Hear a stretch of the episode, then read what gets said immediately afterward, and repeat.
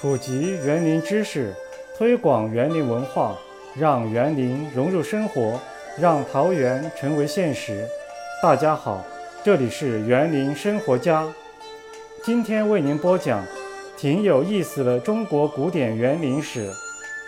第一讲：贵族的游猎园——先秦园林。名园轶事一：西周都城。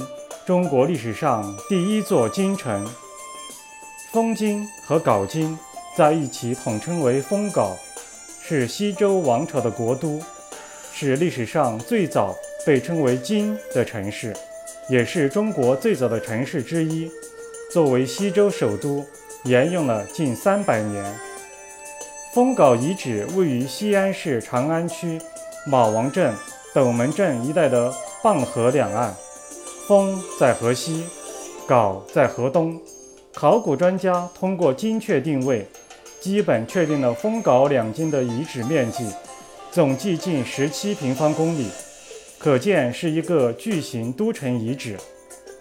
封镐是中国历史上第一座规模宏大、布局整齐的城市，开创了中国城市平面布局方整、宽敞、宏伟的先河。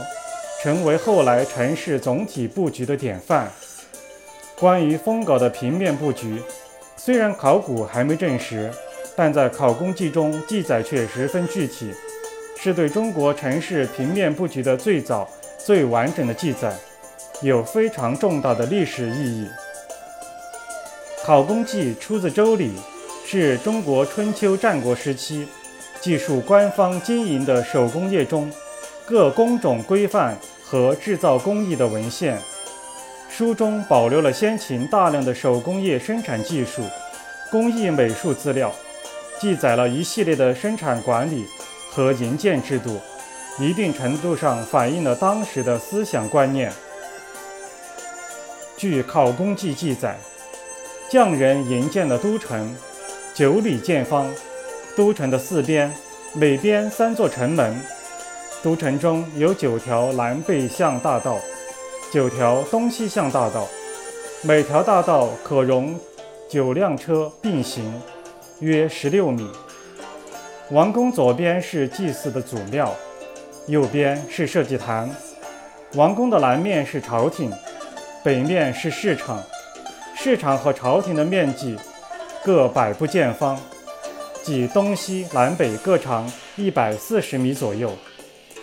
除上述街道、祖庙、社稷坛、王宫、市场外，其余的地区应该就是居民区。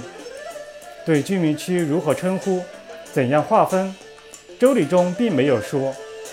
按照方形城市的惯例和考古遗址来看，应该是方形的小区，可能叫做里，因为闾里是中国居住区的最早名称。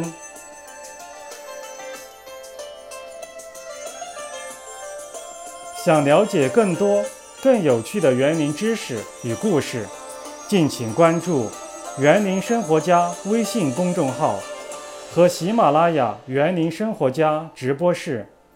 本期节目到此结束，听众朋友们，再见。